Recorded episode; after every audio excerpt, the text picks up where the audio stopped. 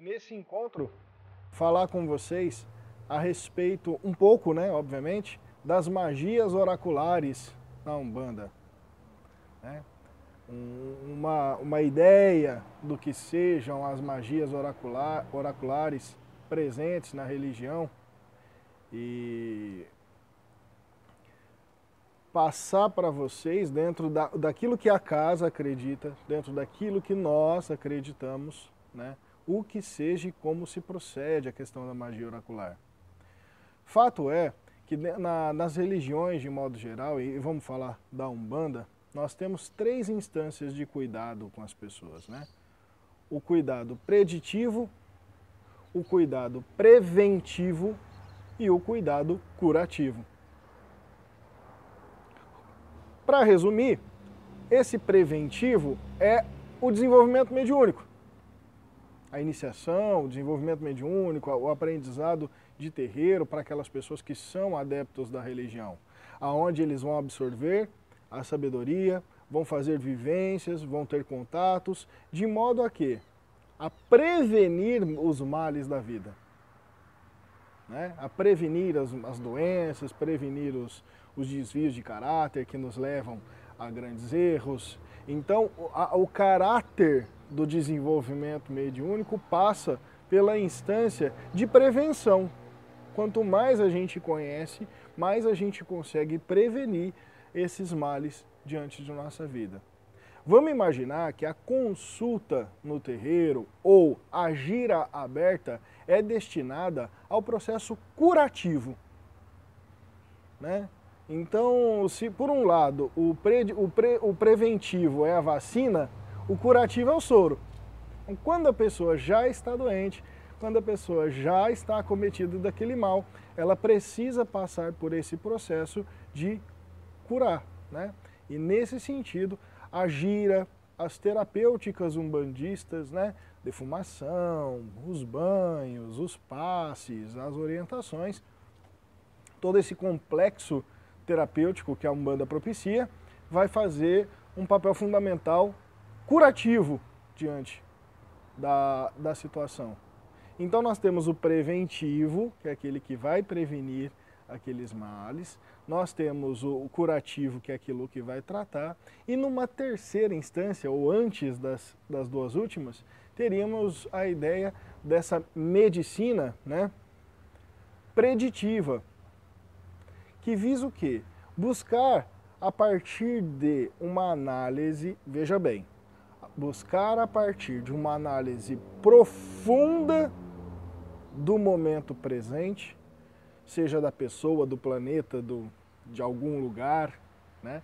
mas vai buscar, a partir de uma análise profunda do momento, as probabilidades mais óbvias e próximas daqueles eventos ocorrerem com ela a partir de uma leitura profunda do seu consciente, inconsciente, das suas mentes, do seu estado de modo geral.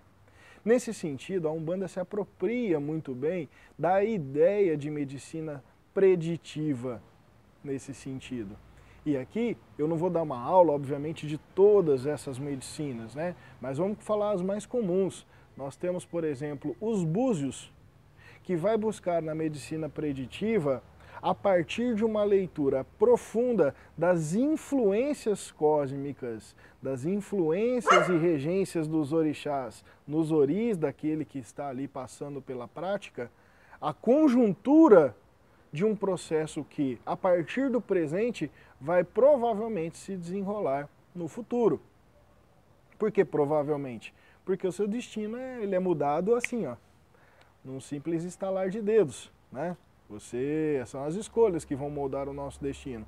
Entretanto, com base naquela situação, com base naquele estado, com base naquela constituição presente, o mais provável de ocorrer é aquilo. E a partir do búzio, da leitura dos búzios, da influência dos orixás no ori, da influência das energias cósmicas no seu chakra coronário, o oraculista, né, na, na situação, ele vai determinar quais conjunturas desse processo poderão ser amenizadas pelas práticas da sua casa de santo. Isso vem muito do candomblé, né, que faz ali os, os ditos ebós, para poder reequilibrar, reharmonizar essa estrutura. Né? Então veja bem, o cara senta lá na, na, no, no, no, leitor de búzios, o verdadeiro, né? Se é que ainda existem, mas eu acho que existem ainda, os verdadeiros, caras que, que leem os búzios, né? Tem vários tipos de leitura e ele não vai ficar falando, você vai largar, você vai... Não. Ele vai falar para você parar de deixar de ser estúpido, ele vai falar para você parar de ser grosso, ele vai falar para você ser mais atento, ele vai falar para você ter mais foco, ele vai parar para você se desgastar, energia, desgastar menos energeticamente com determinada situação, se desgastar menos com determinada pessoa das suas relações. Por quê? Porque essa é uma leitura do presente. E ali você ter essas orientações, né? Porque nós temos a amplitude da magia oracular, de modo geral, ou essa medicina preditiva, nós temos a, o viés sagrado, que ele está muito mais voltado para o terapêutico, né? Terapêutico. Não precisa necessariamente ser o religioso, mas o terapêutico. O que, que é o terapêutico? A alteração de um estado de desequilíbrio para um estado de equilíbrio. Ok?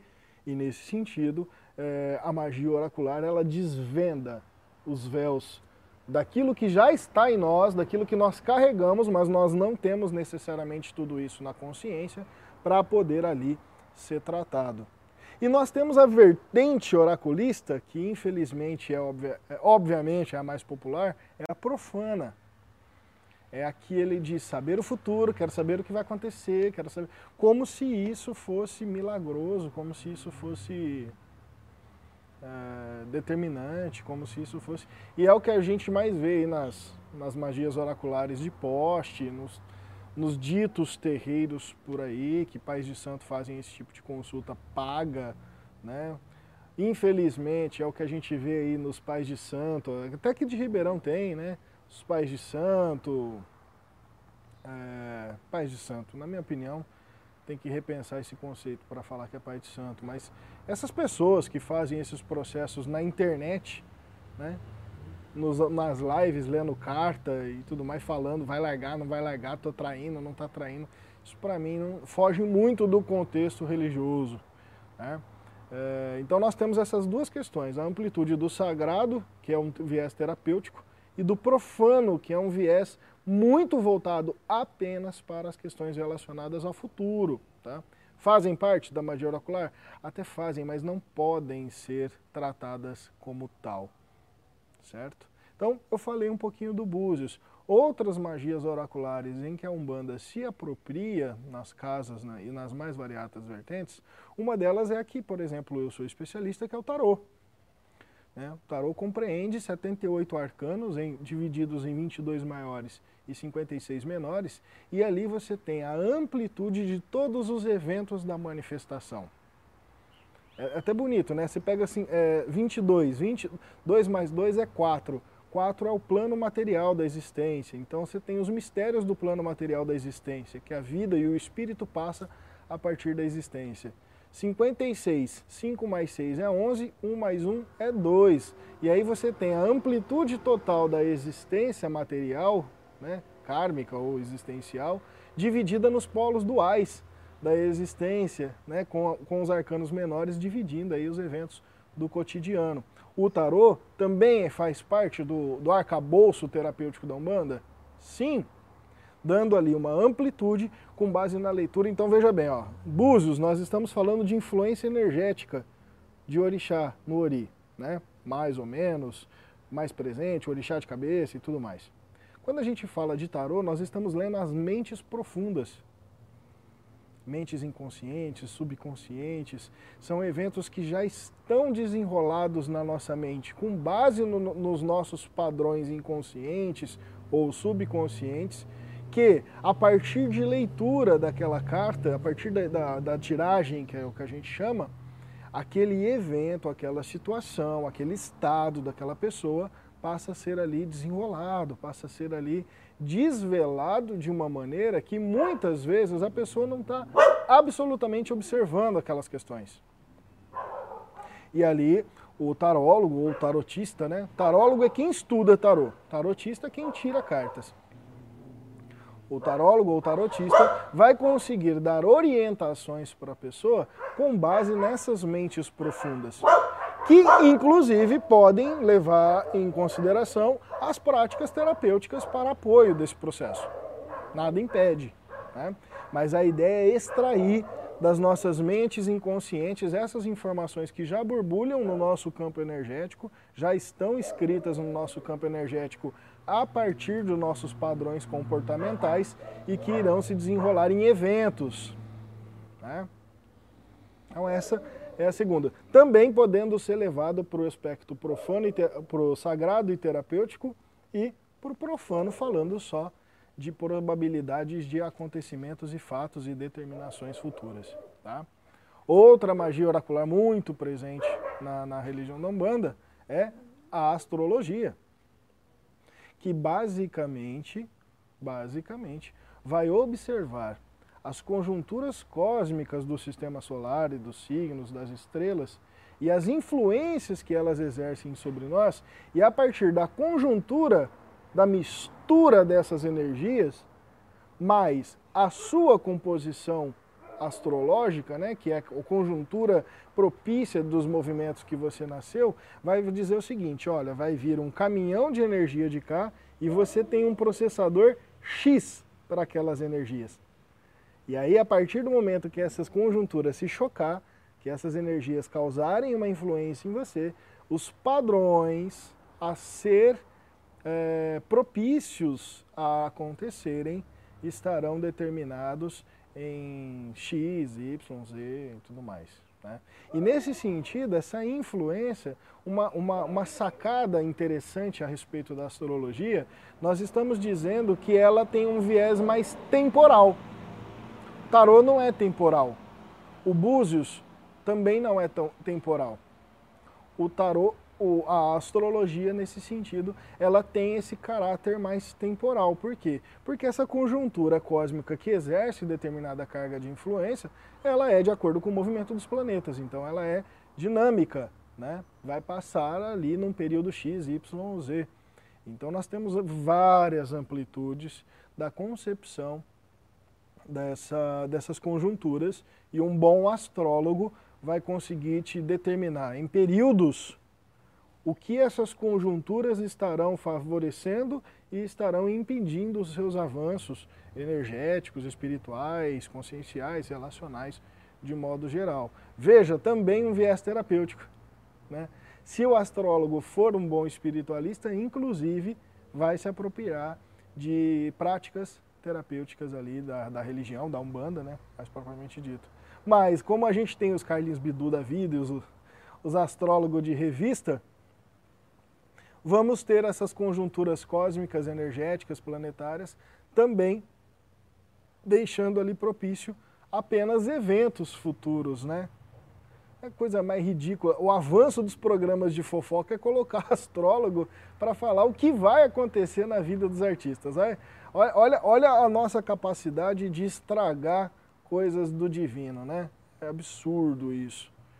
Uh, e por fim, uma das das, das terapêuticas oraculares presentes também na Umbanda são as runas, que na verdade são pedras, e aí você tem conjuntos de 28 pedras. O meu conjunto ele é de 28 pedras, uh, mas tem conjuntos de 32, 36, tem várias ideias a respeito das runas, que basicamente são símbolos traduzidos pelos povos do, do norte da Europa, muito antigos, isso, que expressam movimentos da vida, expressam movimentos cósmicos, expressam movimentos energéticos, expressam movimentos atratores energéticos é, imantadores, movimentos de repulsão energética, e a partir desse conjunto, talhados em pedras, madeiras, cristais,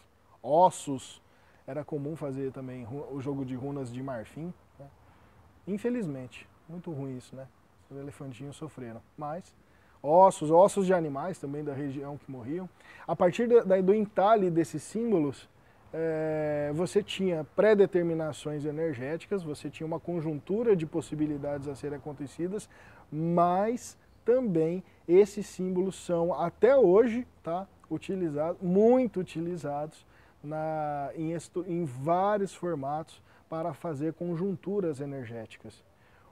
Um exemplo clássico da, do uso de runas, por exemplo, na Igreja Católica é o símbolo de, é o símbolo de Fátima, que ele é um, um P com um xizinho na ponta. Aquilo é um símbolo rúnico. As casas germânicas, todas elas nas suas estruturas de madeira, Marcelo que está aí, que é arquiteto, uh, as estruturas de madeira das casas, elas por dentro tinham madeiras talhadas com símbolos únicos. Né?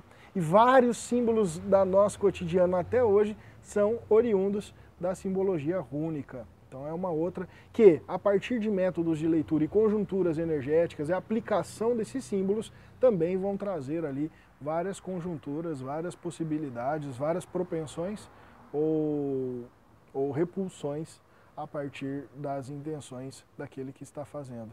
E aí a gente está falando de momento presente. Né? Então, olha que bonito isso. Quando você investiga a fundo as magias oraculares é, pelos povos, pela ciência, você consegue ver que todas elas têm características peculiares e que no final todas elas se complementam, a fim de que propiciar o autoconhecimento, propiciar o autodesenvolvimento, propiciar uma visão sobre si mesmo que muito provavelmente apenas na meditação, apenas na, na vida cotidiana, nós não teríamos esse acesso. Teríamos muita dificuldade de encontrar isso. E nesse sentido, o oraculista verdadeiro é, sobretudo, um terapeuta. Ou tem que ser. E, por fim, nesse contexto todo, a magia oracular, ela é sabedoria. Ok? Quando eu abro uma carta e vem um espírito falar na minha orelha, eu não estou fazendo magia oracular. Eu não estou observando o oráculo. Eu estou ouvindo o espírito. Eu estou fazendo uma consulta espiritual com outra faculdade mediúnica. Né? Todas essas ciências, né, a astrologia, a runa, o tarô uh, e os búzios, todas essas ciências são estudos, são leituras com base, com base no conhecimento sobre aqueles aspectos, sobre aqueles arcanos, no caso do Búzios, sobre os odus, que vão ser as falas a respeito das conjunturas que, que saem, a astrologia com base em cálculos precisos é, do mapa astrológico versus as conjunturas, tudo isso é estudo. Quando entra o papo espírito no meio desse negócio, é consulta espiritual. Não tem nada a ver com magia oracular. Ah, Alex, mas quando eu tiro meu tarô, eu sinto minha cigana falando nos meus ouvidos. Tudo bem, tudo bem. Agora, se ela está dizendo algo para a pessoa ali através de você, não é magia oracular, é consulta espiritual. Simples assim. Particularmente, eu sou um defensor ferrenho de que esses aspectos devem ser utilizados para estudo aprofundamento dos caracteres relacionados a toda essa estrutura simbólica que envolve a magia oracular, de modo que você, oraculista, desenvolva o autoconhecimento, faça seu autodesenvolvimento antes de sair falando ladainha da vida das pessoas. Leve em consideração que todas as magias oraculares, quando não são vistas como medicina, poderão levar as pessoas à morte. Basta uma escolha que você dizer de uma propensão que está por vir com base na sua leitura que ela pode matar um marido, uma mulher matar o um marido, o um marido matar a esposa, um, sócios brigarem e se desfazerem de uma empresa que tem tudo para dar certo. Né? Mulheres que estão prestes a ser mãe, conceber o desígnio do karma de trazer a vida, desistirem disso, olha a responsabilidade. A magia oracular é algo muito sério, não pode ser levada pelo objetivo do profano. Tá? Então, faz parte do acabouço religioso e terapêutico e complementa as instâncias de cuidado do ser, que é aquilo que ele é propenso a ter, aquilo que ele tem que fazer como prática preventiva diante da propensão ou diante do próprio cenário natural e aquilo que ele faz como curativo quando já, infelizmente, está acometido ali pelas doenças ou pelos males. E assim espero ter tirado um pouquinho, né? São só 10, 20 minutos aí, um pouquinho das dúvidas de vocês a respeito dessas magias oraculares. Né? Se for para fazer, procure seu dirigente, procure as pessoas que seu dirigente forma para fazer esse aspecto e que é um grande auxiliar na vida de todos nós, tá bom?